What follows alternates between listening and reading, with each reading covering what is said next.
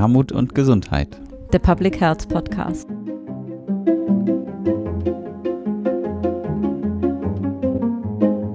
Ja, wir sind heute wieder hinter den Kulissen. Heute mit meiner Kollegin Nicole Böhmer. Hallo, liebe Nicole. Hallo, Maren. Und wir wollen euch heute einmal mitnehmen in das Auswahlverfahren. Also wie äh, passiert das eigentlich, dass aus einer Idee, die ihr hattet, eine Beteiligung im Kongressprogramm wird? Und ähm, da würde ich gerne, deswegen ist es toll, dass du heute da bist, Nicole, mit dir noch mal so ein bisschen nicht beim Urschleim anfangen, aber, aber kurz danach, nämlich noch mal so ein bisschen, ähm, wie wir eigentlich dazu gekommen sind, so ein eine Form des Auswahlverfahrens überhaupt zu machen ähm, für den Kongress. Als wir ihn damals übernommen hatten von unseren VorgängerInnen, gab es zwei Handlungsfelder, frühe Hilfen und Migration. Mhm. Von diesen drei Komitees weg hat sich ja der Kongress sozusagen weiterentwickelt. Und ich kann mich noch erinnern, dass in meiner Übergabe damals von den äh, VorgängerInnen bei uns von Gesundheit Berlin-Brandenburg äh, die Begründung war, dass die Abstract-Lage einfach so zugenommen hat und wir als Kongressteam ja zwar Expertise haben, aber ja nicht in allen Feldern und der Kongress sich ja auch als Gemeinschaftsinitiative versteht und es dann mal die Idee gab, äh, entlang von Handlungsfeldern mal diese Komitees zu bilden. Wie hast du das so in Erinnerung? Als ich zum Kongress ähm, dazugestoßen bin, da gab es schon ein paar mehr mhm. Komitees. Und im Laufe der Jahre erinnere ich mich, dass wir diese Komitees erweitert haben und wir hatten am Ende 23 Programmkomitees, mhm. weil wir halt verschiedene Themenfelder hatten. Ne? Also ihr erinnert euch da bestimmt an die frühen Hilfen, an die Kinder im Kita- und Schulalter, an die Jugendlichen, an die älteren Menschen, an die Gesundheitsökonomie etc. Es war eine sehr große Bandbreite. Und jetzt im Moment arbeiten wir ja mit fünf Programmkomitees zusammen. Ne? Seit drei Jahren ähm, arbeiten wir mit fünf Programmkomitees. Ähm, Ihr wisst ja, dass wir auch seit drei Jahren einer Struktur folgen, die angelehnt ist an die fünf Handlungsfelder der Gesundheitsförderung in der Ottawa Charta von mhm. 1986. Das findet ihr auch nochmal auf unserer Webseite. Ähm, diese Unterseite dazu würden wir euch auch noch mal in den Show Notes ähm, hinzufügen. Wir haben dort einmal die Handlungsfelder für den Kongress beschrieben, mit Beispielen untermalt, dass ihr nochmal sehen könnt, ne? also wie gestalten sich diese Handlungsfelder in dem Kongressprogramm. Und entlang dieser fünf Handlungsfelder gibt es halt heute fünf Programmkomitees. Genau, das haben wir damals gemacht, weil wir den Kongress verkleinern mussten und damit klar war, dass wir auch weniger Veranstaltungen mhm. umsetzen können. Ne? Und mit diesen weniger Veranstaltungen ging sozusagen dieser Umbruch einher, weil das dann, wir das dann nicht mehr zielführend fanden, 24 Komitees aufrechtzuerhalten. Wie hast du das denn ähm, erlebt, diesen neuen Zusammenschluss der, der Programmkomitees? Hat das aus deiner Sicht äh, gut geklappt oder gab es da irgendwie Reibung oder wie ist da so dein Erleben gewesen? Aus meiner Sicht hat es gut geklappt. Also jetzt haben wir halt sehr große Komitees. Ne? Also mhm. wir hatten vorher in jedem Komitee vielleicht fünf bis sieben Personen. Jetzt haben wir ähm, sieben bis 15 Personen fast in den Komitees, mhm. weil alle Mitglieder der vorherigen vielen Themenfelder sich jetzt in diesen fünf Handlungsfeldern wiederfinden. Und da gab es halt auch eine komplett neue Mischung ne, von unterschiedlichen fachlichen Perspektiven, ne, die jetzt zusammengeführt werden. Mhm. Aus meiner Sicht ist es ein Gewinn, aber wir haben auch leider Mitglieder verloren, die sich halt diesen Themenfeldern oder Handlungsfeldern ähm, nicht mehr zuordnen konnten. Mhm. So, ne? Also wir sind immer noch weiter mit den Leuten in Kontakt und ähm, gucken halt, wann wir wieder zusammenarbeiten können. Genau, aber mit den Mitgliedern, die wir jetzt im Moment ähm, haben, funktioniert es total gut. Also unsere fünf äh, Komitees sind ja auch eigentlich die Kerngremien des Kongresses. Ne? Sie sind ähm, essentiell für die Konzeption des Programmes und wir können es ja nicht oft genug betonen, ne? dass es ohne die Unterstützung unserer Programmkomitees eigentlich gar nicht läuft. Ne? Wir brauchen diese vielfältigen Perspektiven und auch mhm. Expertisen die jedes einzelne Mitglied mitbringt. Ähm, aber auch genauso brauchen wir all die interessanten und spannenden Beiträge, die uns jedes Jahr erreichen, damit wir die ähm, besprechen können mit den Komitees. Genau, sehr gute Überleitung. Ähm, genau. Genau, ähm, das zum einen würde ich gern noch mal ähm, kurz einen Ausblick geben, dass wir jedes Jahr nach dem Kongress dann gemeinsam entscheiden, auch im Rahmen des Strategietreffens und auch im Rahmen der Kooperation mit den Mitgliedern der Programmkomitees, wie wir strukturell weitermachen oder programmatisch weitermachen. Ähm, bislang waren halt auch die Rückmeldungen der Mitglieder der Programmkomitees, dass wir das erstmal so aufrechterhalten sollen mit dieser Neustrukturierung entlang der fünf Handlungsfelder, obwohl schon auch einige Stimmen laut wurden, dass sie sich das erstmal nicht so gut vorstellen können und dann doch ganz gute Erfahrungen gemacht haben. Also bislang ist auch die Rückmeldung von außen die, die Nicole gerade vermittelt hat, das echt ganz gut funktioniert. Und genau, dann nochmal zu den Aufgaben. Also eine Kernaufgabe ähm, ist ja die Auswahl der Abstracts. Wie genau passiert das? Erzähl mal. Gerne. Die ähm, Auswahl der Abstracts erfolgt in einem zweistufigen Bewertungsverfahren. Ne, Im ersten Schritt gibt es eine Online-Bewertung für jeden Beitrag von den Komitees und im zweiten Schritt gibt es ein zweistündiges digitales Treffen mit unseren Komitees, ne, in denen wir dann die Konzeption der einzelnen Handlungsfelder mit den einzelnen Komitees einmal durchsprechen. Ähm, das heißt, wenn jetzt die Beiträge eingereicht wurden und die Frist ähm, für die Abstract-Einreichung ist abgelaufen, das ist in diesem Jahr der 9.9., also bald, dann gehen wir in die Bewertungsphase über. Das heißt, wir bereiten in unserem Backend bereiten wir die Abstracts vor für die Weiterleitung an die Programmkomitee-Mitglieder. Und ähm, es gibt bestimmte Auswahlkriterien, die da zu berücksichtigen sind von unseren Programmkomitee-Mitgliedern, anhand deren diese Auswahl vorgenommen wird. Die findet ihr auch auf unserer Webseite. Wir haben da eine Unterseite für angelegt. Die verlinken wir auch hier mit für bei dieser Aufnahme. Aber ich würde es jetzt noch mal einmal kurz benennen, ne? also Gerne, was, ja. was, mhm. worauf da geachtet wird. Also es gibt einmal die formalen Kriterien, die haben wir als Kongressorganisation im Blick. Die prüfen wir als erstes, bevor die Beiträge an die ähm, Komiteemitglieder dann weitergeleitet werden. Ne? Also formale Kriterien das sind, ähm, es darf keine Produkt- und Firmenwerbung enthalten sein. Ne? Wir gucken, ob die Abstracts vollständig sind, ob sie verständlich klar strukturiert sind. Und wenn diese Kriterien geprüft sind, dann werden die erst weitergeleitet an unsere äh, Komiteemitglieder. Und diese prüfen dann ähm, unter anderem, ne, ob der eingereichte Beitrag eine Relevanz hat ähm, für den Zusammenhang von Armut und Gesundheit zum Beispiel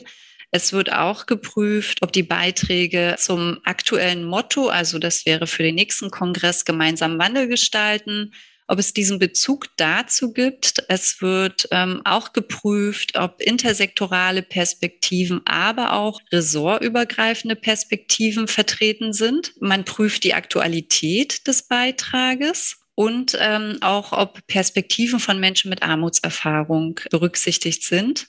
Und es wird auch geschaut, ob die Perspektiven aus Praxis, Politik, Wissenschaft und Zivilgesellschaft enthalten sind und ähm, ob zum Beispiel ein Transfer von der Wissenschaft in die Praxis möglich ist. Für jedes Auswahlkriterium haben wir in unserem Backend, also in unserem Abstract Management System äh, verschiedene Antwortmöglichkeiten hinterlegt und diese sind wiederum mit bestimmten Ziffern versehen. Das heißt, wenn die Beiträge bewertet wurden, gibt es am Ende eine Übersicht und ein bestimmtes Ranking für jeden Beitrag. Für das Gespräch mit den Komitees bereiten wir eine Übersicht vor. Wir treffen ja die Komitees in einem Zoom-Meeting. Das heißt, wir sehen uns und wir können Materialien mitbringen ne, für zur besseren Übersicht, damit wir strukturiert zusammenarbeiten können. Und wir bereiten Übersicht vor auf einem Concept Board. Das kennt ihr vielleicht. Das ist eine digitale Pinnwand. Da bringen wir die Auflistung mit, wie wurde jeder Beitrag bewertet. Wir bringen verschiedene Kategorien mit, wo die Beiträge hinsortiert werden können. Und wir schauen uns dann an, bei welchen Beiträgen ähm, gibt es keine eindeutige Bewertung. Und für diese Beiträge gibt es nochmal einen intensiven Austausch mit den Programmkomitee-Mitgliedern. Das sind so Treffen von zwei Stunden. Tatsächlich im letzten Jahr oder in, ja, im letzten Jahr haben, haben einmal die zwei Stunden gar nicht gereicht, wo wir ein Themenfeld hatten, das Themenfeld Lebenswelten oder das Handlungsfeld äh, gesundheitsfördernde Lebenswelten schaffen. Da haben uns so viele Beiträge erreicht, ähm, dass diese zwei Stunden gar nicht ausgereicht haben. Es war eine Riesenaufgabe für die Mitglieder dieses Programmkomitees, aber auch für das Teammitglied äh, aus unserem Team, welches dieses Handlungsfeld koordiniert hat. Und die Koordination dieses Handlungsfeldes zog sich tatsächlich über mehrere Wochen. Absolut. Sehen, dickes, dieses Jahr wird. genau, absolut äh, dickes Dankeschön da auch nochmal an Julian Bollmann, der das koordiniert hat und auch an unbedingt nochmal Nicole in unser aller Namen an die Mitglieder der mhm. Programmkomitees. Das ist äh, tatsächlich, das können wir nicht oft genug und doll genug betonen, dass ihr das Herzstück des Kongresses mhm. seid und der ganzen, der ganzen Umsetzung und ohne eure Expertise mhm. wäre das Programm nicht so qualitativ hochwertig und fundiert, wie es ist in den letzten Jahren oder war in den letzten Jahren und auch im nächsten Jahr sein wird. Was mich nochmal interessieren würde, mhm. Nicole, wir kriegen oft die, oder ich weiß es ja, aber ähm, sozusagen als, als Frage für die, die es nicht wissen, es gibt ja oft die Rückmeldung, ähm, warum muss ich eigentlich schon im Sommer ein Abstract einreichen, wenn der Kongress erst im März ähm, stattfindet? Magst du noch mal ein bisschen dieser partizipative Prozess, den du gerade skizziert hast, der lässt natürlich vermuten, dass das alles mhm. zeitaufwendig ist. Aber genau, magst du uns da mal so ein bisschen noch was zu sagen, warum mhm. diese Frist so ist, wie sie ist und ja, die ist tatsächlich so, weil wir ähm, eine festgelegte Struktur haben, innerhalb derer die gesamte Konzeption, die inhaltliche Konzeption des Kongresses ähm, vonstatten geht. Wir haben halt diese Zeit, in der uns die Abstracts erreichen. Das sind also oft die Sommermonate von Juli bis September. Und in der Zeit prüfen wir zum Beispiel noch einmal bei jedem Programmkomitee, äh, wo es Veränderungen gab, womit eventuell ausgeschieden sind und besprechen noch einmal, mit wem oder welcher Incitation die frei gewordenen Plätze nachbesetzt werden könnten. Zum Beispiel, das ist Punkt eins, damit die Programmkomitees, wenn wir dann in die Bewertungsphase gehen, vollständig besetzt sind. Wenn uns die ähm, Beiträge dann alle erreicht haben, das passiert ja in diesem Jahr bis zum 9.9., dann bereiten wir die Abstracts für die Programmkomitees vor. Das braucht halt auch einen Moment. Ne? Wir arbeiten mit einer Software zusammen für das Abstract Management und da müssen bestimmte Einstellungen und Vorbereitungen getroffen werden, damit die Programmkomitees einen Zugriff haben auf die Abstracts und die Online-Bewertung einmal durchführen können. Das ist äh, ein Zeitraum, der beginnt jetzt auch bald. Ne? Das passiert dann im September, also vom 10. September ähm, bis Anfang Oktober. Und Anfang Oktober treffen wir dann unsere Programmkomitees. Ähm, das sind so zwei Wochen. Innerhalb von zwei Wochen finden alle fünf Treffen mit unseren Komitees statt. Dann sind wir schon bei Mitte Oktober. Ne? Also du siehst die Spanne vom Sommer ist gut gefüllt und wir brauchen wirklich diese Zeit, um alle Vorgänge gut vorbereiten zu können, gut koordinieren zu können und dann auch gut in die Gespräche mit den Komitees gehen zu können. Nachdem wir unsere Komitees äh, getroffen haben und die Abstracts nochmal einzeln besprochen haben, beginnt ja nochmal eine Koordinierungsphase für das Kongressteam, weil ne, es uns erreichen viele Einzelbeiträge, die ja zu gemeinsamen Veranstaltungskonzepten von unseren Komitees zusammengeführt wurden. Die fragen wir dann an. Ne? Es gibt eine gemeinsame thematische Klammer, die vorüberlegt wurde. Das alles wird dann koordiniert. Und das zieht sich dann wiederum bis November. Und dann ähm, gibt es einen Cut. Ne? Dann werden auch die Zu- und Absagen. Ich glaube, in diesem Jahr haben wir vorüberlegt, Anfang November werden die verschickt. Wenn das dann passiert ist, überführen wir alle finalen Entscheidungen, alle Konzeptionen der einzelnen Handlungsfelder, überführen wir dann in unseren Online-Konferenzplaner. Das wird in diesem Jahr voraussichtlich wieder Converia sein. Haben wir in den letzten drei Jahren auch schon zusammengearbeitet und mit dieser Plattform und ähm, so, dass wir dann das Programm online veröffentlichen kurz vor Weihnachten, also es euch unter den Weihnachtsbaum noch legen können. Genau, ja, vielen Dank. Das hat nochmal geholfen, glaube ich, für die, die sich immer wundern, warum wir dann so lange brauchen oder sie dann im Juni äh, einen Abstract einreichen, aber erst wieder im Anfang November von uns hören. Das ist genau der Hintergrund. Und ich will nochmal sagen, was für eine Errungenschaft es inzwischen ist, dass Nicole und ich kennen das sozusagen auch noch gut, dass wir inzwischen halt Software gestützt arbeiten. Wir kennen noch die Zeit der endlosen Word-Dokumente und Excel-Listen. Oh ja. äh, mit entsprechenden Fehleranfälligkeiten und, äh, und so. Ähm, und das, genau, deswegen haben wir uns vor ein paar Jahren dafür entschieden, das Software gestützt zu machen. Und das setzt halt aber andere Sachen dann wieder voraus und man hat dann eine geringere Flexibilität. Aber ähm, das soweit vielleicht erst zu dem Auswahlverfahren insgesamt und hoffen auch diese hinter den Kulissen hat euch wieder einen Einblick gegeben, den ihr vielleicht noch nicht hattet. Macht's gut und viel Spaß mit dem Interview. Tschüss.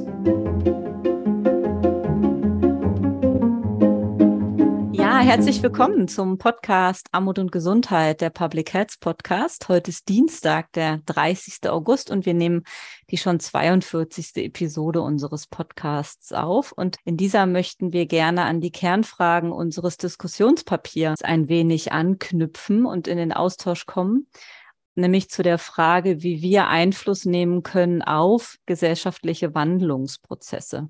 Und für das Kongressteam ist heute meine Kollegin Marina Martin mit dabei. Hallo, liebe Marina. Hallo, Maren. Hallo in die Runde.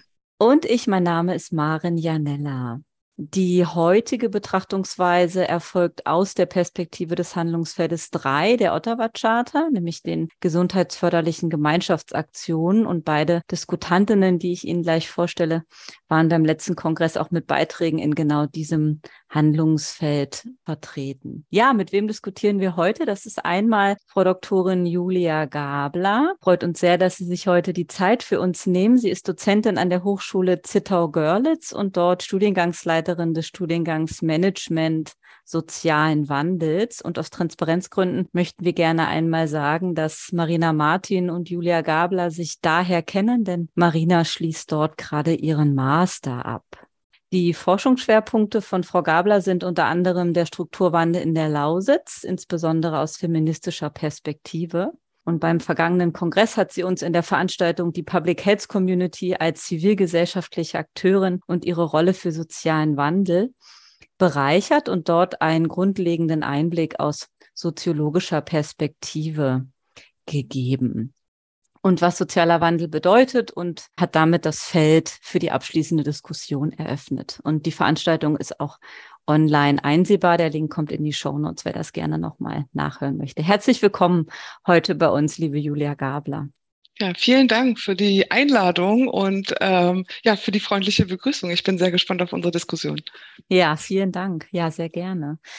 Dann äh, welcome back, möchte ich gerne sagen. Ich freue mich sehr, dass du dir auch heute die Zeit wieder für uns nimmst, äh, lieber Gerhard Trabert. Herr Professor Dr. Gerhard Trabert ist Arzt, Sozialarbeiter, Professor an der Hochschule Rhein-Main, Autor, Aktivist und noch so vieles mehr. Und beim letzten Kongress war er wieder mit der Veranstaltungsreihe zu den Initiativen, Vereinen und Versorgungsmodellen zur gesundheitlichen Versorgung sozial benachteiligter Menschen vertreten. Das ist eine Veranstaltungsreihe, die es jedes Jahr auf dem Kongress gibt, wo sich Menschen, die in dem Feld aktiv sind, im Rahmen dieses Netzwerktreffens austauschen. Und wer unseren Podcast regelmäßig hört, der weiß, dass er auch in der vorletzten Episode mit uns ganz grundsätzlich nochmal zum Zusammenhang zwischen Armut und Gesundheit in Bezug auf die aktuellen gesellschaftlichen Entwicklungen gesprochen hat. Und auch der Link kommt natürlich in die Show Notes. Also herzlich willkommen zurück, lieber Gerhard Trabert.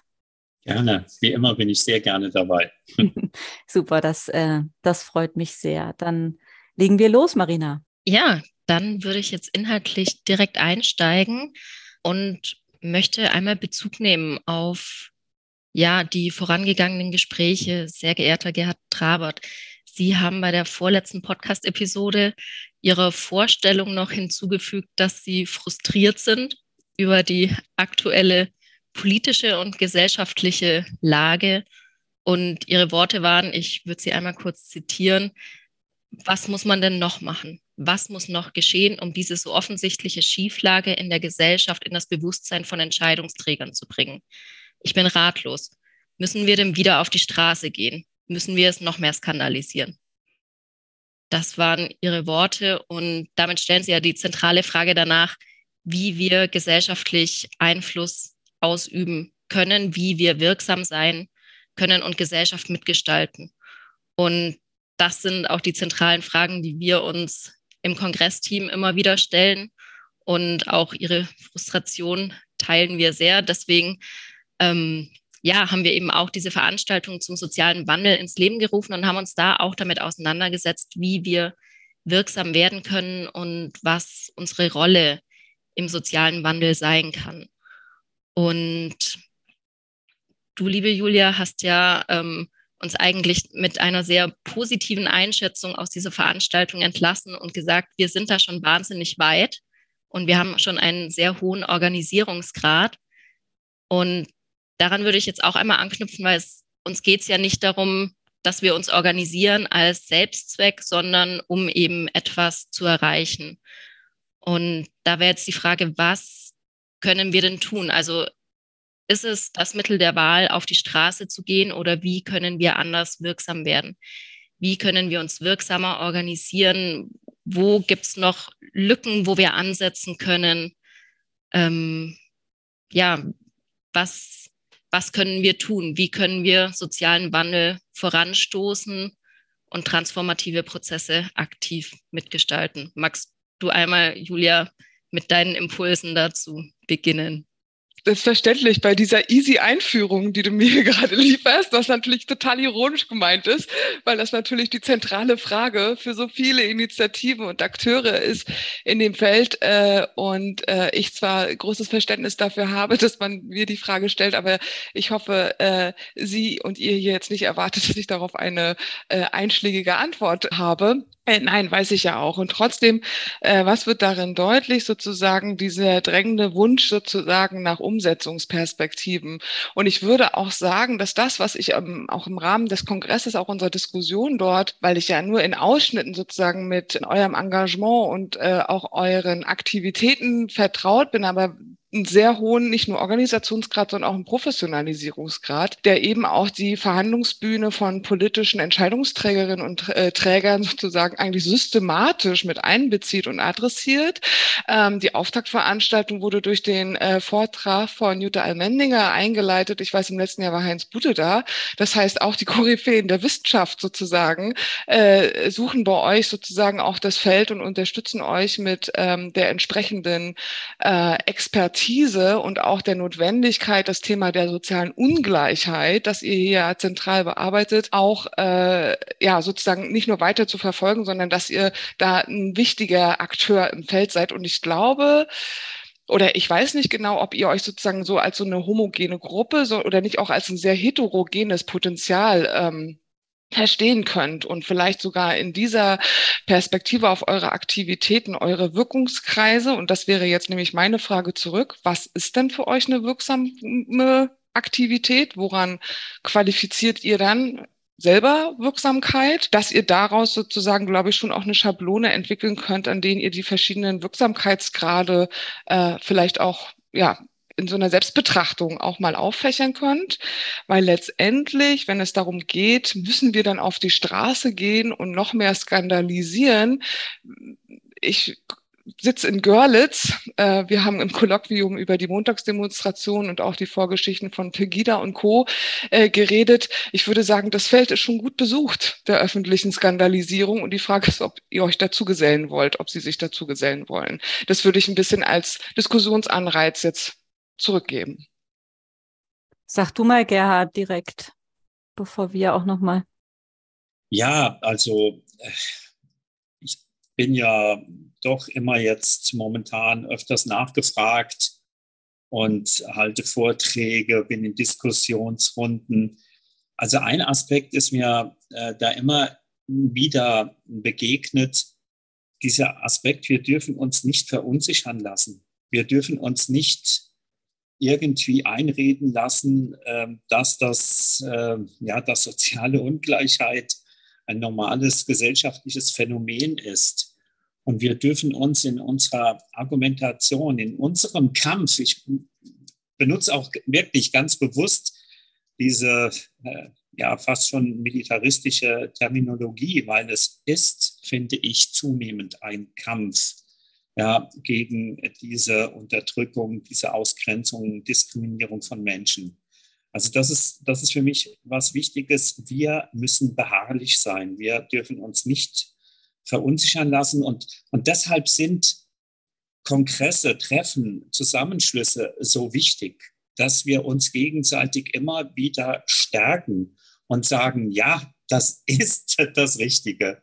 Und wir dürfen uns eben, ja, ich, ich sage das jetzt auch mal von, von Fake News, ähm, die in der etablierten äh, Politik in der Bundesregierung verbreitet werden.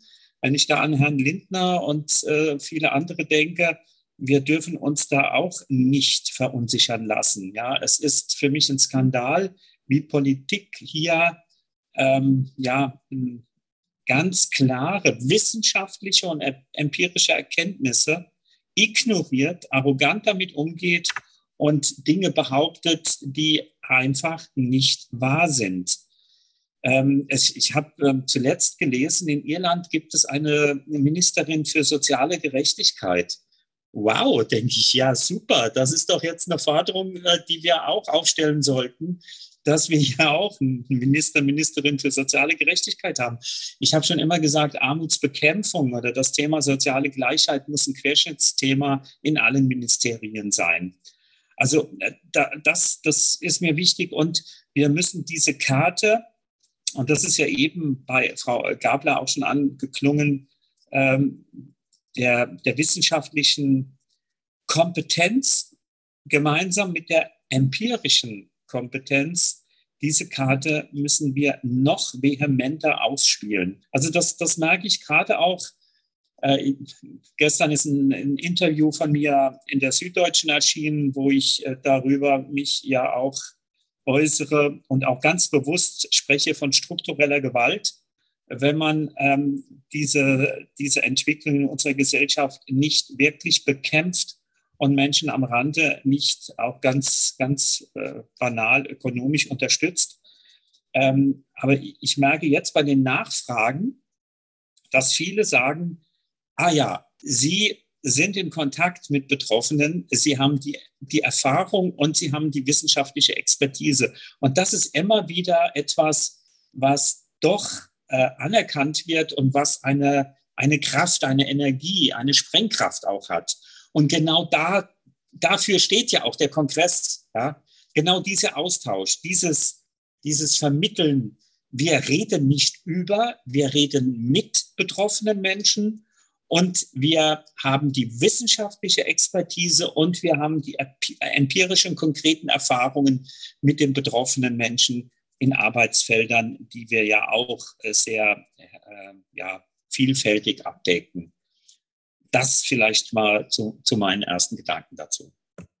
Nun ist es ja aber bei dir so, Gerhard, dass du das sehr in Personalunion vereinst, ne? Muss man schon sagen. Also das ist schon noch eine Alleinstellung, die du mit deiner Person mitbringst, dass du in diesen vielen Tätigkeitsfeldern, die du vereinst, weiter gleichzeitig aktiv bist, ne?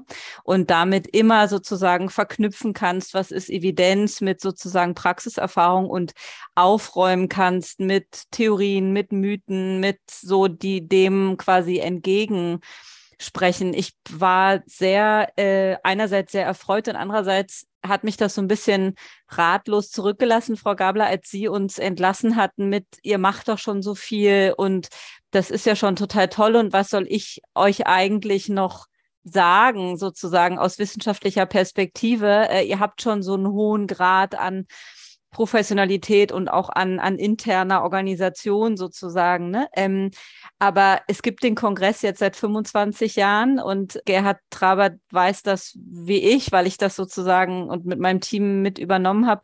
Äh, uns gibt so lange, wie es nötig ist. Ne? Und aber natürlich, und so wird es auch sein, aber natürlich wäre es super, das sind nicht nochmal 25 Jahre. Ne?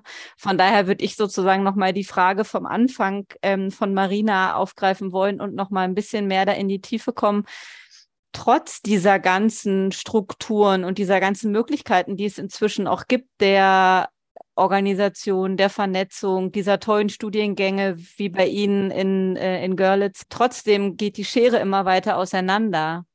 Und trotzdem haben wir sozusagen diese Armutslagen, wie wir sie haben, die immer weiter zunehmen.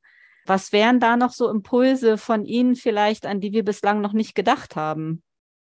Also ne, das habe ich ja auch damals so ein bisschen versucht zu skizzieren, dass es unterschiedliche Dimensionen des sozialen Wandels gibt die sich auch auf unterschiedliche Felder und Bereiche äh, und eben ne, sowas wie so eine revolutionären Prozesse wie 89, 90, aber eben auch sozusagen eher langwierige strukturelle Umschichtungen. Also wir haben eigentlich sozusagen es mit mehreren Lagen quasi von Wandlungsprozessen zu tun. Viele, die den Wandel jetzt zum Beispiel durch die Einschränkungen durch Corona sehr stark auf individueller Ebene wahrnehmen, äh, vielleicht auch im Pflege- und Gesundheitsbereich, das kennen Sie besser als ich, da eine besondere Prekarität Realität auch spüren, die gleichzeitig sozusagen auch ein Auseinanderfallen oder sagen wir es mal so, das Differenzierungspotenzial, also die unterschiedliche Wahrnehmung von Ungleichheiten beschreibt äh, und damit eigentlich auch die Fähigkeiten der Steuerung von Ungleichheiten eigentlich in, ins Unendliche treibt. Was für den einen oder die eine Gruppe richtig erscheint,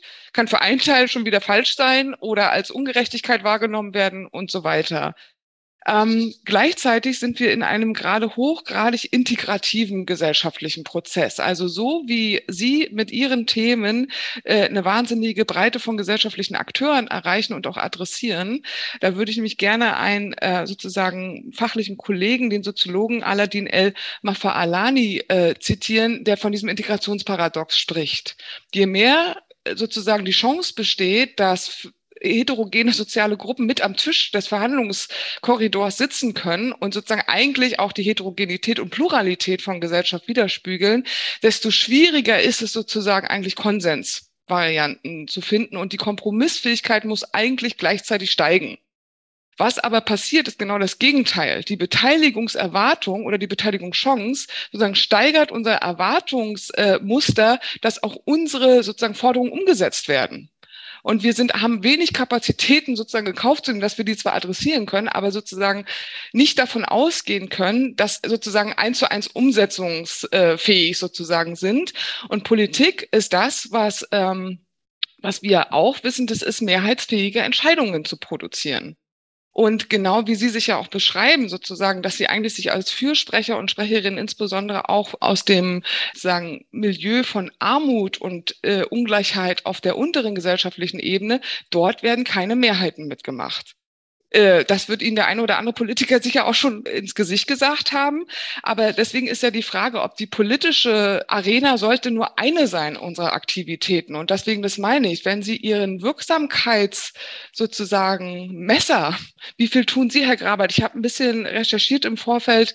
Äh, Sie sind äh, sozusagen in den Milieus, in den betroffenen Milieus sozusagen ja eine wahnsinnig wichtige Person, die Mut macht, die emanzipatorisch sozusagen arbeitet, die immer wieder sozusagen auch empowert und Kanäle zusammenführt, immer wieder Optionen gestaltet. Ich glaube, diese Gestaltungsperspektiven dürfen wir nicht aus, außer Acht lassen, wie wichtig und zentral und auch machtvoll für die Leute sie, diese ähm, unmittelbaren Aktivitätsräume auch sind. Weil ob es eine politische Entscheidung gibt oder nicht, ist teilweise den Menschen in den Milieus gehupft wie gesprungen, weil es keine unmittelbare Auswirkung auf ihren Alltag hat. Und selbst wenn es eine Pauschale gibt, eine Gesundheitspauschale, die einmal gezahlt wird, wird, äh, womit sich die Politik schnell Abhilfe schaffen kann, um sie sozusagen quasi, ja, wieso, wir haben doch was getan, äh, sie wieder sozusagen ähm, abzufrühstücken, sage ich mal ein Stück weit, weil das sind die Mechanismen, in denen Politik dann ja agiert.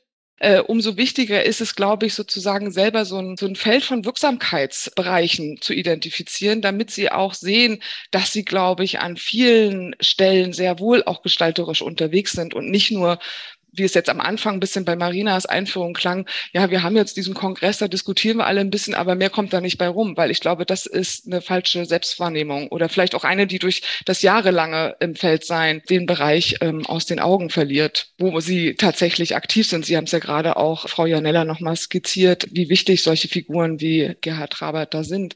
Und gleichzeitig, das kann ich gut nachvollziehen, ich bin in der eben feministischen Strukturwandelgeschichte hier in der Lausitz unterwegs, wo wir auch ständig ich das Gefühl haben, sozusagen. Wir proklamieren und machen und tun, aber letztendlich reagieren die Entscheidungsträger nicht. Das ist eine typische Haltung auch, wenn man sozusagen als Akteur so tief quasi in dem Feld steht und auf so vielen Interaktions- oder interventionistischen äh, Bühnen auch unterwegs ist, das ist ja auch entschuldigen Sie, ich hoffe, ich trete Ihnen nicht zu nahe, äh, Herr Trabert, aber es ist ja auch Ihr Job, das ist ja auch Ihr, sozusagen Ihre ganze Persönlichkeit, ähm, so dass man dann vielleicht manchmal die Bereiche, an denen Sie mit Ihrem ganzen Team und mit der wirklich auch professionellen Organisation, das muss ich echt nochmal sagen, auch in der Nachbereitung dieses Kongresses, äh, öffentliche Papiere zu erzeugen und, und, und. Also in der Wissenschaft würden wir sagen, ihr Impact-Faktor ist wahnsinnig hoch. Naja, aber trotz deinem ganzen Engagement, Gerhard, setzt du dich auch auseinander mit Begrifflichkeiten wie irgendwie Dienstwagen, Privileg, Gratis-Mentalität äh, und das alles ist dann irgendwie linkes Framing. Ähm, ne? Also das ist, äh, ich finde, das wirkt, also ich würde jetzt sozusagen da total moralisch argumentieren und sagen, es gibt einfach Themen, die sollten von so einer Diskussion über, man muss Mehrheiten schaffen für bestimmte Themen, äh, um sie quasi platzieren zu können, ausgenommen werden. Und da gehört für mich Armut absolut dazu. Das ist für mich mhm. sozusagen keine kein Thema, was sozusagen in diesen Diskursraum eigentlich gehört, sondern ne, äh, so, aber ich verstehe Ihren Impuls total, Frau Gabler, dass Sie sagen, dann braucht es halt andere Hebel, als den Hebel über Politik zu gehen, wenn man versteht, wie Politik agiert und arbeitet. Und auf der anderen Seite hat Gerhard Trabert allein durch seine Kandidatur als, äh, als Bundespräsident so viel Meter gemacht für dieses Thema und sogar in der Versammlung von Herrn Steinmeier diese Rückmeldung quasi erhalten, die ja auch sehr medial äh, aufbereitet wurde, dass dieses Thema unbedingt, er bezog sich damals auf wohnungslose Menschen, aber äh, sehr angegangen werden muss. Also das sind dann, das ist dann schon eine Wegstrecke, die du gehen kannst, Gerhard, aber trotzdem haben wir die Situation und es kann ja nicht sozusagen auf den Schultern einzelner lasten und dann kann sozusagen so eine ganze Arbeit, die wir alle leisten, mit so zwei, drei Sätzen von ranghohen PolitikerInnen wieder sozusagen umgeknallt werden. Ne? Das, was wir machen, ist und was wir argumentieren, ist kein linkes Framing. Ne? Ja, ich habe zwei Dinge, die ich äh, jetzt nach dem, was Frau Gabler und was du gesagt hast, äh, nochmal einbringen will. Also Sie haben von Beteiligungsprozessen in der Politik. Ich sehe keine Beteiligungsprozesse in der Politik. Wir sind nicht beteiligt. Man schließt uns aus. Ja, also äh, da haben wir noch viel einzufordern. Und das ist einfach äh, absolut äh, ignorant ja, von der Politik. Äh, und äh, da ist unheimlich viel Inkompetenz. Ja, und wenn Herr Lauterbach so eine Expertengruppe einberuft zum Thema Corona, da habe ich ihm auch schon geschrieben und äh, sage, es, es, es müsste eben auch dann ein Fach, äh, eine Fachfrau, ein Fachmann zum Thema soziale Ungleichheit und Krankheit dort in diesem Gremium sein. Aber das ist nicht der Fall. Also, also wir müssen einmal schon noch Beteiligungsprozesse vehement einfordern und die Politik auch mit ihrer Inkompetenz konfrontieren, weil das, also wenn ich den Finanzminister sehe, der strotzt ja so von Inkompetenz zu diesem, von Ignoranz, oder vielleicht weiß er es auch und macht es ganz bewusst. Das ist auch möglich. Ähm, das hat natürlich auch etwas damit zu tun, in den USA wissen wir das, in Deutschland ist das auch zunehmend der Fall. Ähm, wer sind denn die Vertreter im Parlament? Es sind äh, fast nur noch Menschen, die aus der zumindest oberen Mittel, fast alle aus der Oberschicht stammen. Die wissen überhaupt nicht mehr, was es bedeutet, mit wenig Geld von äh, sozialen Transferleistungen leben zu müssen. Also ich finde, da ist noch unheimlich viel äh, zu tun, ja, was Beteiligungsprozesse in der Politik angeht bin gerade dabei, jetzt wieder beim Gesundheitsministerium eine Arbeitsgruppe Armut und Gesundheit äh, zu implementieren. Habe da ein Gespräch in, in drei Wochen mit der Staatssekretärin. Äh, das hatten wir im Jahr 2000 bis 2004. Dann wurde diese Arbeitsgruppe abgeschafft. Ja, also ich sehe da in der Politik in den letzten Jahren einen Rückschritt, was diese Themen angeht. Und das andere, ähm, davon Betroffene. Wir müssen noch mehr Menschen, die in diesen Lebenssituationen sind, die authentisch und kompetent darüber berichten können, unterstützen. Ich weiß, das ist schwierig, weil wenn man so mit der Absicherung der eigenen Existenz ja vereinnahmt wird, dann äh, fehlt einem oft die Energie, jetzt auch noch in, in, in einer Diskussionsrunde zu sitzen oder auf die Straße zu gehen und zu demonstrieren. Für mich war eine der wichtigsten Erfahrungen während des äh, Bundestagswahlkampfes, ich bin ja dort als Parteiloser auf dem Direktmandatsblatt der Linken gewesen, äh, eine ganz wichtige Erfahrung war, dass wohnungslose Menschen zu mir gekommen sind. Sie haben gesagt, was können Sie tun, um mich zu unterstützen? Sie haben Flyer verteilt und Sie haben mir gesagt, Doc, ich war jetzt das erste Mal wählen, weil ich jetzt wusste, wen ich wählen kann. Ja, und ich möchte das aber von meiner Person, ja, ich habe die Nähe, aber wahrscheinlich brauchen wir noch mehr Politikerinnen und Politiker, die diese Nähe haben, die mit den Menschen reden, die dieses Vertrauen dann auch haben, um Politik nachhaltig auch verändern zu können.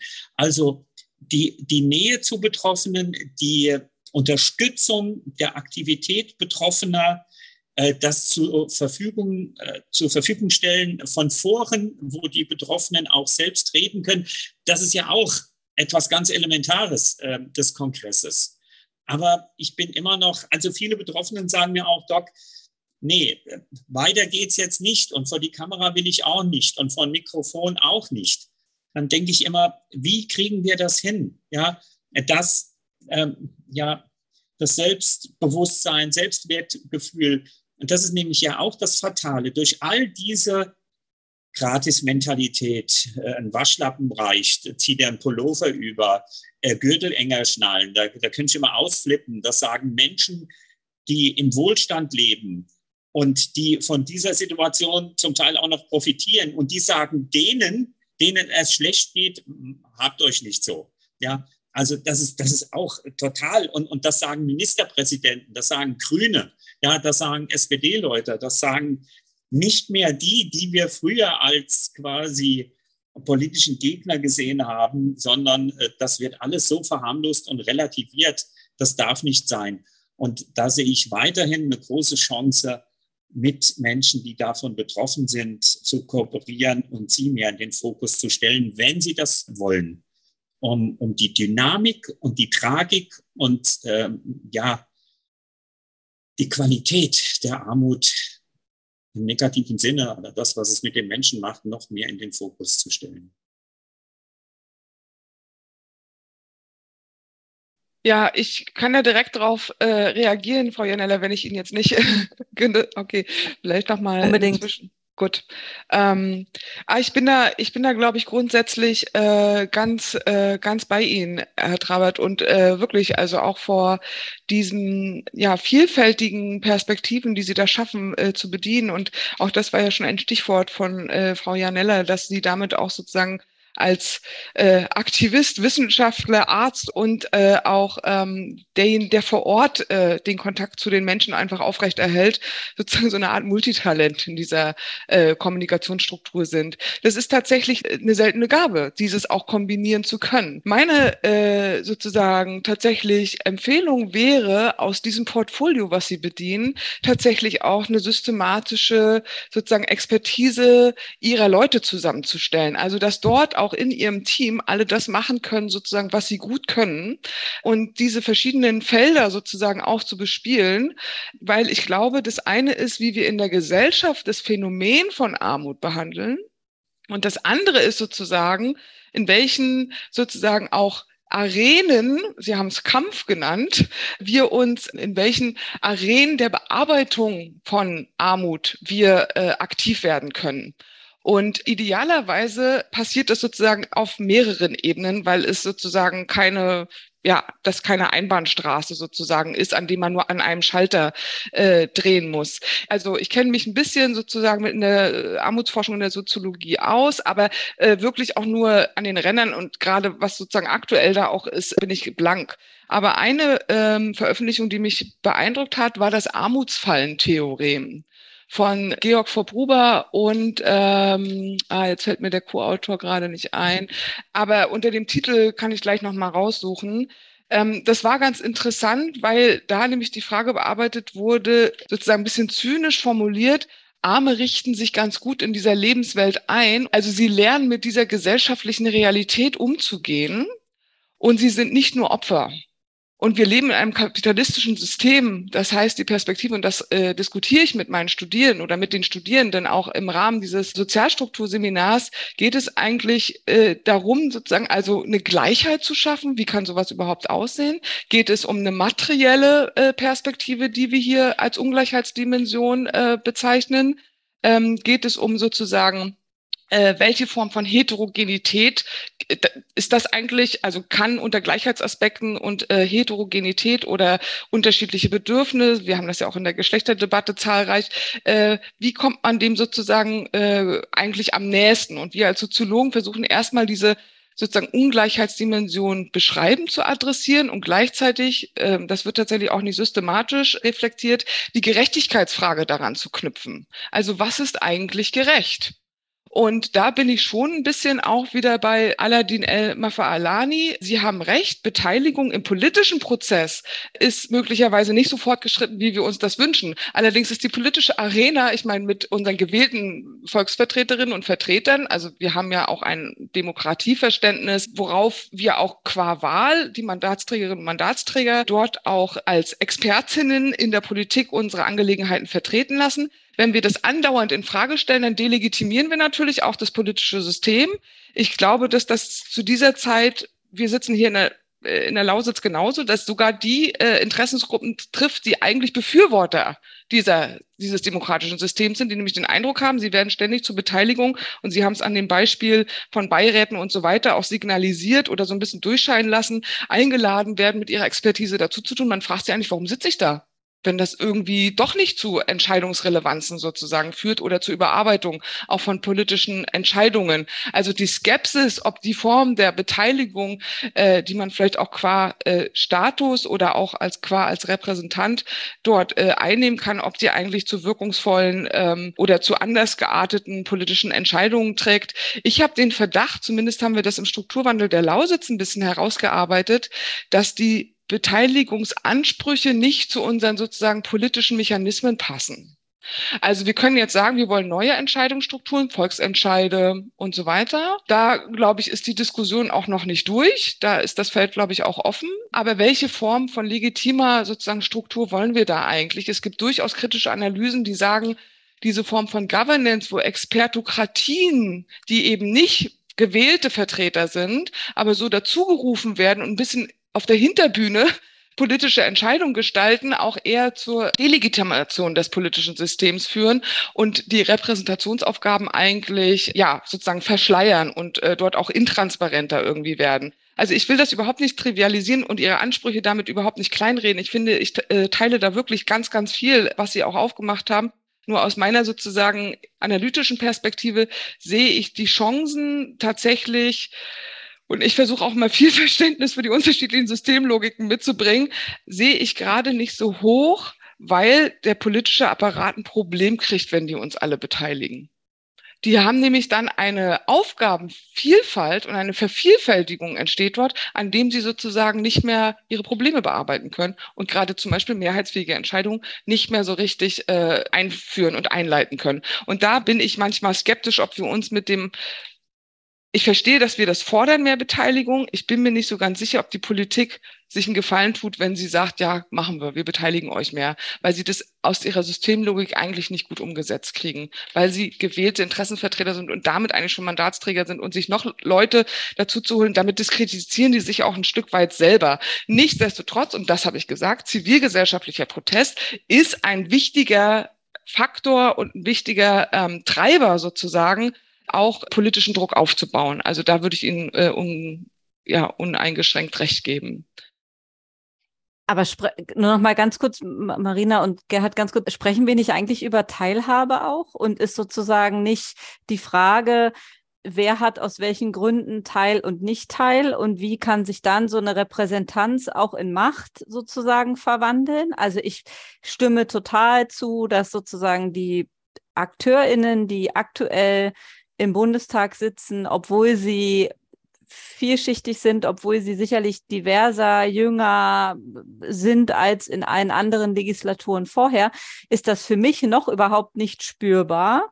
So, dass da kann ich jetzt gar nicht irgendwelchen einzelnen Personen da groß was unterstellen. Die, die sind da neu drin, die müssen sich auch erstmal quasi da einarbeiten und, und weiß ich nicht, ne, dass man da nicht gleich die totale Revolte merkt, das habe ich jetzt auch nicht erwartet. Aber ich finde nicht, dass, und ich finde, das ist ja sehr sinnbildlich, wenn Gerhard Trabert beschreibt, dass seine Patientinnen und Patienten äh, zu ihm sagen, endlich habe ich mal wieder jemanden, den ich auch wählen kann. Da geht es ja wirklich auch um Nahbarkeit und um wirklich das Gefühl, ist da jemand, der meine Lebenswelt versteht und nachvollziehen kann und dass sozusagen die AkteurInnen, die gerade äh, auf Entscheidungsebenen sitzen, natürlich dann auch wieder eine Bevölkerung zur Wahlurne bringen, die sie repräsentieren können und dass sich damit die Katze in den Schwanz beißt und sich das immer wieder quasi neu repräsentiert, ist ja auch irgendwie klar. Deswegen erschließt sich mir schon ein Stück weit, warum wir auch nur begrenzt Dinge von Politik erwarten können, weil sie sich halt so gestaltet und eine repräsentative äh, parlamentarische Demokratie sozusagen einfach so agiert und so arbeitet, wie sie es halt gerade tut. Aber ähm, ich fände es trotzdem spannend, nochmal zu gucken, wie lässt sich das aber auch aufbrechen und wie lässt sich sozusagen auch an diesen Strukturen arbeiten, weil das sind nun mal, muss man ganz ehrlich sagen, die langen Hebel und die großen Veränderungsprozesse, die darüber angestoßen werden könnten, wenn wir einen Bundestag hätten, der sich darauf committen würde, Armut abzuschaffen zum Beispiel. Und nicht immer nur stückhaft zu versuchen, Menschen wie Gerhard Trabert daran zu hindern, dass ihm völlig die Hutschnur reißt und er zum Beispiel nicht für sowas kandidiert wie ein Amt als Bundespräsidenten oder andere sozusagen nicht meutern und so, ne, sondern dass man, äh, dass man so ein bisschen ruhig gehalten wird, so wie Sie es ja gerade auch beschrieben haben, sondern dass man tatsächlich nachvollziehbar und deutlich und ehrlich spürt, da ist was gar nicht heißt, dass das Einzelne aktuell im Bundestag nicht tun, aber der Mehrheit kann man nun nicht nachsagen, dass sie in dieser Legislatur oder in den kommenden wirklich Armut abschaffen möchte. Ja, vielleicht können wir mal von dem PR-Drauf halt wegkommen, was der macht. Ähm, nee, also ich finde, da ist ja eine Einflussnahme. Es ist ja nicht so, dass die Politik sich nicht von Lobbyisten beraten und ich denke zum Teil manipulieren lässt. Das ist für mich das Problem, dass das zu einseitig ist. Ja, das Nachfragen, das Partizipieren von, von anderen äh, gesellschaftlichen Schichten an äh, politischen Entscheidungen, das gibt's alles. Nur ist ein absolutes Ungleichgewicht. Ja, wenn wenn Lindner so dicht bei Porsche ist, ja, äh, dann, dann, ja, da stimmt etwas nicht, ja. Und ich denke, der war wahrscheinlich noch nie im sozialen Brennpunkt. Der hat noch nie mit, mit jemandem gesprochen, der äh, am Rande der Gesellschaft ist. Das ist übrigens ganz interessant. Ich habe auch so die Erfahrung gemacht, wenn man Politiker einlädt, äh, und bei mir ist ja auch schon mal im Arztmobil der Ministerpräsident damals, der äh, von Rheinland-Pfalz, Kurt Beck, mitgefahren und dann noch andere Politiker, das macht was mit ihm. Es macht was mit ihnen, mit den Menschen ähm, so konfrontiert zu sein, mit der Lebenssituation so konfrontiert zu sein. Und diese Form, wenn man so will, von Lobbyismus, ich denke, das müssen wir noch stärker einbringen, ja, und einfordern, ja, dass Politik da nicht mal handlungsfähig wird, weil zu viele Experten ja, das war jetzt die Diskussion bei Corona, Sie müssen Entscheidungen treffen. Aber sorry, die Parlamentarier, die äh, bilden nicht mehr das gesellschaftliche Spektrum ab. Ja, das ist auch eine Realität. Gut, das liegt auch daran, dass sich zu wenig politisch vielleicht engagieren, die irgendwie zu, zu einer anderen äh, gesellschaftlichen Gruppe gehören, weil sie nicht das Geld haben. Ja, also ich habe es ja auch gemerkt äh, bei dem Bundestagswahlkampf. Auch ich musste selbst etwas beisteuern und äh, konnte das alles nur machen, weil ich eben auch Geld hatte. Ja? Und das darf doch nicht sein. Ja? Es äh, darf nicht sein, auch da, da kann man jetzt sich auch die Parteien anschauen. Karriere in der Partei, ja, also das kritisiere ich ja schon immer, dass dieser Dogmatismus, dieses Tunneldenken, nur das, was die Partei sagt, ist das Richtige. Das ist natürlich auch ein Selbstverständnis von Politik, die ich nicht nachvollziehen kann. Wenn jemand aus einer anderen Partei einen, guten Vorschlag macht, dann muss es auch drin sein zu sagen, ja, das ist richtig. Ja, das Lieferkettengesetz äh, von Müller äh, von der CSU äh, war gut. Ja, wurde dann von Altmaier und anderen CDU und wurde es wieder kassiert. Aber das ist für mich nochmal so der Punkt. Mehr Einflussnahme durch die Menschen, durch betroffenen Initiativen, durch NGOs, die halt als Lobbyisten der Lebenssituation von Menschen auftreten, die eben nicht abgebildet werden. Also ich, ich denke, das ist nochmal ganz, ganz wichtig, auch ja, das Thema Lobbyismus, ja, und, und, und wir müssen, glaube ich, noch vehementer äh, von Klassizismus reden. Ja, das, das muss auch noch mehr eingebracht werden. Ja, neben Unterdrückungsmechanismen wie Sexismus, Rassismus ist es zunehmend Klassismus. Ja, also dass wirklich Menschen nur aufgrund ihrer gesellschaftlichen Zugehörigkeit zu einer sozialen Gruppe, sozialen Herkunft äh, Macht, Unterdrückung erfahren. Ja, das muss auch noch deutlicher, glaube ich, von uns eingebracht werden ich glaube auch, dass es heute viel schwieriger geworden ist, überhaupt diese äh, Konsensbildungen zu erzeugen, selbst in diesen bestimmten sozusagen sozialen Schichten und Milieus. Also ähm, Sie haben jetzt äh, den Lindner ein paar Mal zitiert, warum er, er da nicht, weil er, er vertritt ja eine andere Interessensgruppe. Ne? Und er vertritt die Interessensgruppe der Unternehmerinnen und Kapitalstarken und Liberalen. Und äh, er kann und also sie hätten quasi gar nichts dafür äh, davon, wenn er ins Feld äh, gehen würde und sicher auch betroffen wäre. Aber für sein politisches Mandat wäre es sozusagen fatal, wenn er sich sozusagen als sozialer Gerechtigkeitsprotagonist zumindest zu deutlich äh, möglicherweise sich äh, sich auch da in Stellung bringt. Also was ich damit sagen will und das ist ja das nächste, dass in Politik sozusagen Machtverhältnisse geklärt werden. Frau Irnella, Sie haben damit eingestiegen. Wie kommen wir dazu, mehr an diesen mächtigen und auch Entscheidungsstrukturen zu arbeiten? Und ich glaube, das ist ja das, was auch in dieser äh, sozusagen Unterstützung, Aktivierungs-, Empowerment-Diskussion auch immer die Frage ist, wie kriegen wir auch die Fähigkeiten, die politisches System verlangt für den äh, ja, dortigen Akteurinnen, auch den Gruppen sozusagen oder den Betroffenen, äh, die wir, die wir auch wichtig finden, dass die dort äh, die Themen äh, vertreten, um die es ihnen hier zum Beispiel geht. Und das meine ich. Ich glaube, dass sie in ihrem Professionalisierungsgrad und diese Form des sozialen Wandels ist natürlich einer, der zäh und langwierig ist. Und ich glaube aber, dass, und das würde ich schon sagen, dass die Durchlässigkeit dieses politischen Aufstiegs heute ziemlich hoch ist.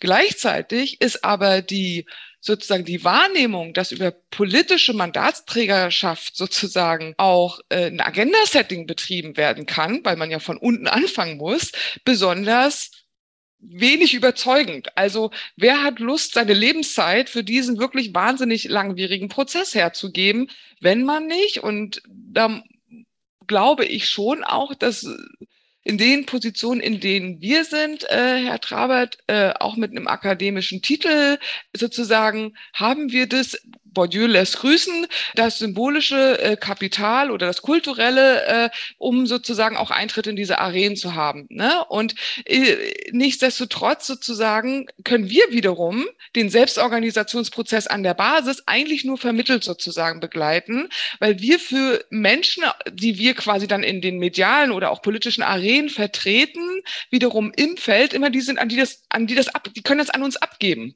ja, macht, machen Sie das mal, Sie können das super, ne? wie Sie das wieder dem gezeigt haben, das ist toll. Also was ich damit aber sagen will, ist, dass sozusagen die Arbeit in der Basis auch durch, deswegen wollte ich nochmal auf Ihre verschiedenen Kompetenzen in Ihrem Spektrum auch des Vereins und so weiter nochmal verweisen. Also wie kann man dort die Tätigkeitsfelder deutlicher identifizieren? Zum Beispiel die politische Bildung von Armut betroffenen Menschen. Wie organisieren wir das eigentlich? Ne? Also ich weiß nicht, vielleicht sind Sie da auch längst aktiv. Ich kenne mich da nicht so weit aus, aber das wären ja auch sozusagen wertvolle äh, Aktivitäten, die auch äh, in Zukunft vielleicht für den Prozess einfach gewinnbringend sind, weil das wäre das eine nicht nur zentralistisch mit Blick auf Bundestag, sondern eigentlich in dezentralen äh, sozusagen Strukturen auch aktiver zu werden. Viele dieser Menschen, die aus dem A-Milieu kommen, haben von der unmittelbaren Gestaltungsperspektive in ihren Milieus, in ihren Kommunen, Gemeinden. Obdachlosigkeit war ein Thema, äh, die eine unmittelbare Auswirkung auf ihre Lebensrealität haben, ja meist viel mehr als sozusagen, was im Bundestag verhandelt wird. Selbst, und das wissen wir auch, selbst wenn man sich verständigt zu, wir wollen Geschlechtergerechtigkeit umsetzen, ja und, dann verständigen sich halt dazu. Aber was folgt denn daraus? Ne? Also das sind ja auch häufig sehr demonstrative Perspektiven, wo die Mechanismen äh, der Umsetzung noch lange nicht geklärt sind. Und beim Kohleausstieg haben wir ein schönes Beispiel. Wir haben einen sehr im gesellschaftlichen Konsens getragenen Kohlekompromiss produziert und jetzt das Strukturstärkungsgesetz, wo wir hier in den Regionen sind.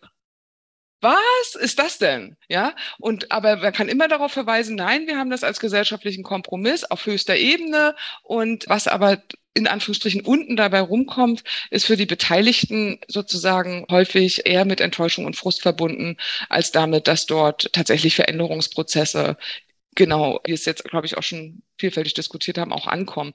Deswegen würde ich echt mit dezentraler Kraft weiter agieren. Und da glaube ich, sind sie einfach schon vom Kompetenzprofil ganz gut aufgestellt. Also ich denke wirklich, wir haben jetzt zugegebenermaßen sehr, sehr viel über diese politische Einflussnahme, über diese Ebene gesprochen. Natürlich ist es äh, genauso wichtig, mit Betroffenen äh, ihnen eine Selbstkompetenz äh, ja, zu vermitteln. Viele sind auch kompetent, ja, wissen es nur nicht umzusetzen. Also hier Unterstützungsstrukturen zu schaffen, um dann nicht ihnen die Fische zu geben, sondern die Angel, damit sie selbst fischen können. Ja, da, das ist was ganz Wichtiges. Und in dem Kontext würde ich gerne noch äh, dieses Thema, ja, was ist so die Leitschnur oder was? Ja, Menschenrechte. Es geht um Menschenrechte. Es geht um ein Recht, das die Menschen haben.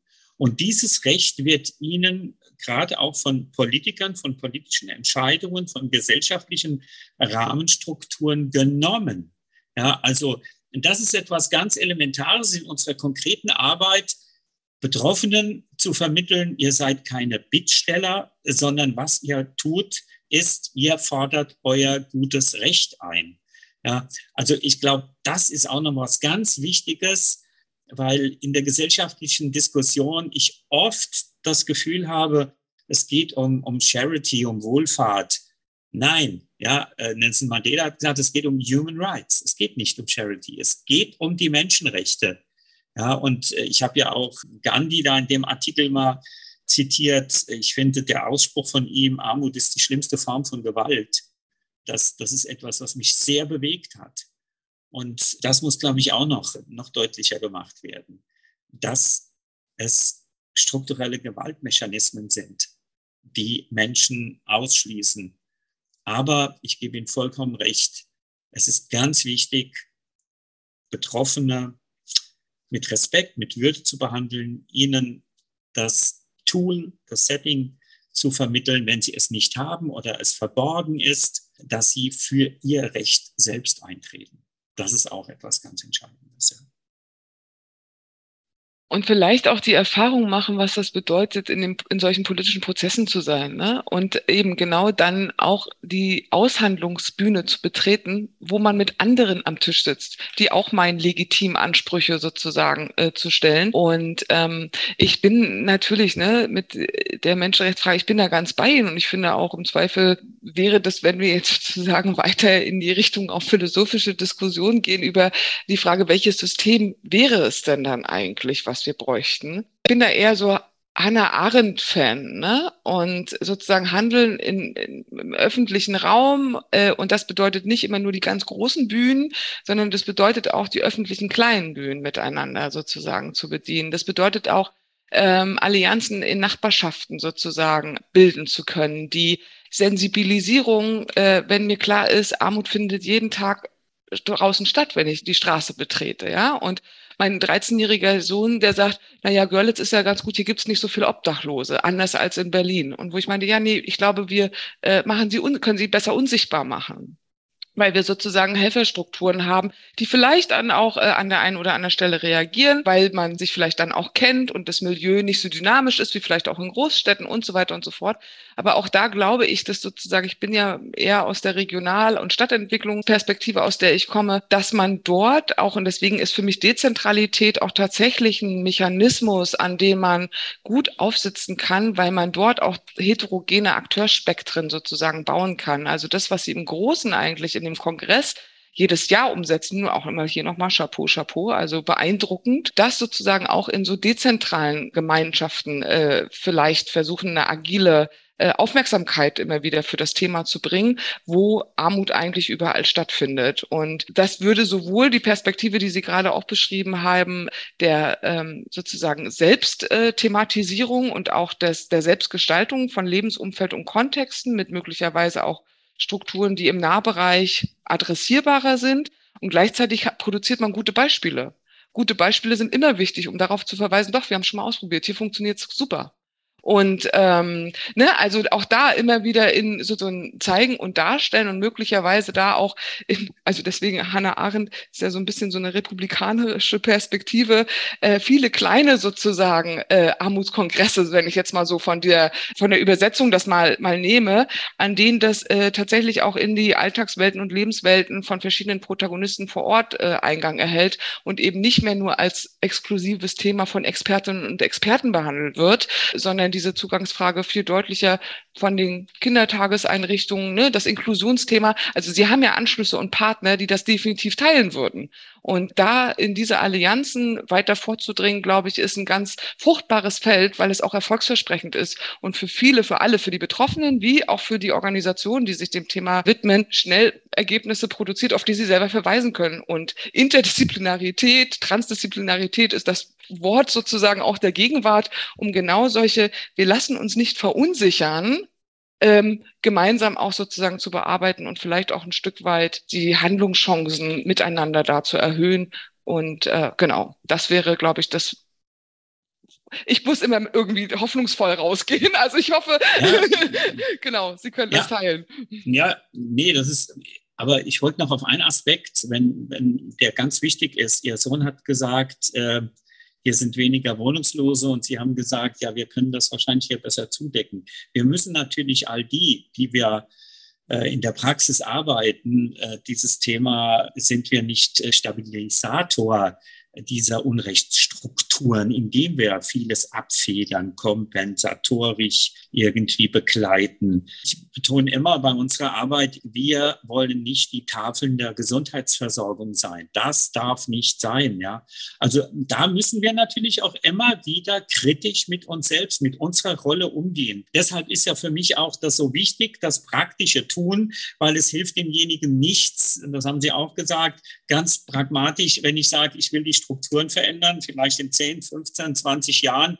Aber er braucht heute eine Gesundheitsversorgung oder heute was zu essen. Also ich muss schon pragmatisch praktisch agieren, aber ich darf das Strukturelle nie vernachlässigen und muss eben dann auch immer versuchen, die Strukturen äh, zu verändern. Aber wir müssen wirklich, und da sehe ich teilweise auch so ein bisschen Defizite, die eigene Rolle immer wieder kritisch äh, hinterfragen. Und vielleicht müssen wir manche Dinge auch einfach nicht tun, um deutlich zu machen, wie ungerecht äh, dieses System funktioniert.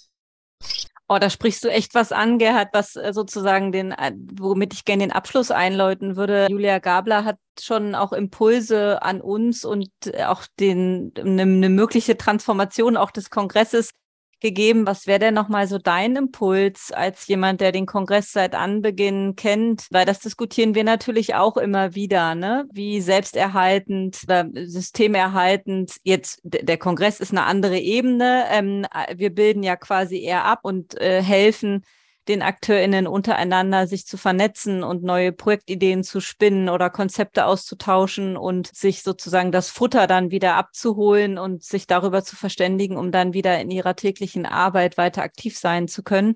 Ähm, von daher sind wir jetzt nicht so eine Form der Unterstützungsstruktur, wie du sie meinst und ansprichst, aber natürlich auch wir und unsere NetzwerkpartnerInnen leisten äh, auch diesen Beitrag, den du gerade ansprichst, was würdest du dir denn für den Kongress wünschen für die nächsten Jahre?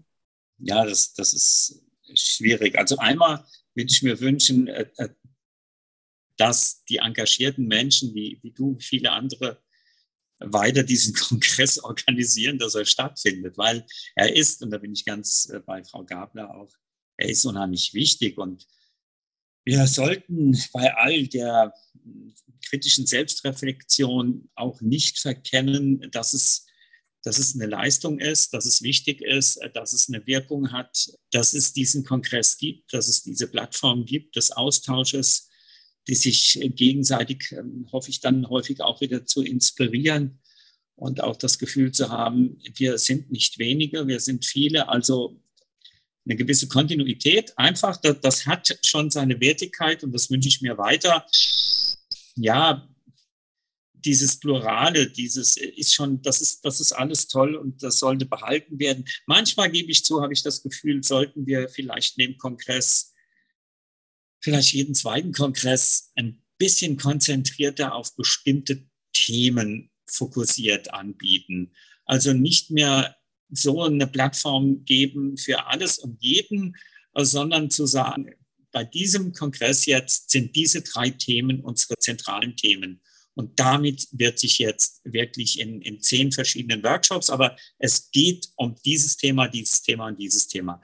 Da würde ich mir manchmal, äh, ja, das wünsche ich mir manchmal und da würde ich mir erhoffen, dass dann vielleicht ja in der Essenz, was dort diskutiert wird, qualitativ noch stärker was herauskommt und das dann auch transformiert wird und das dann auch in eine politische Diskussion eingebracht wird, äh, sehr fundiert. Äh, ja, ich, ich spinne jetzt gerade mal und sage ein Thema, weil es mich immer wieder berührt, die Situation Alleinerziehender. Ja, 88 Prozent sind Frauen, 43 Prozent sind von Einkommensarmut betroffen. Das ist ein Skandal. Wie kann der Familienstatus und hier wieder besonders die Frauen äh, so benachteiligt werden? Ja, und das Thema jetzt und zu sagen, so, jetzt haben wir eine Schiene von zehn Workshops, die sich damit auseinandersetzen. Und am Ende haben wir einen Forderungskatalog ganz konkret, ja, den wir der Politik überreichen. Das ist nochmal so eine, so eine Idee schöner Impuls und gerade bei dem Thema, ne, das ist ja mit, also Frau Gabler, der Kongress ist angetreten vor 25 Jahren mit drei Themen. Das war einmal die Situation Alleinerziehender, die seitdem genauso dramatisch ist und sich eher immer noch mehr zugespitzt hat.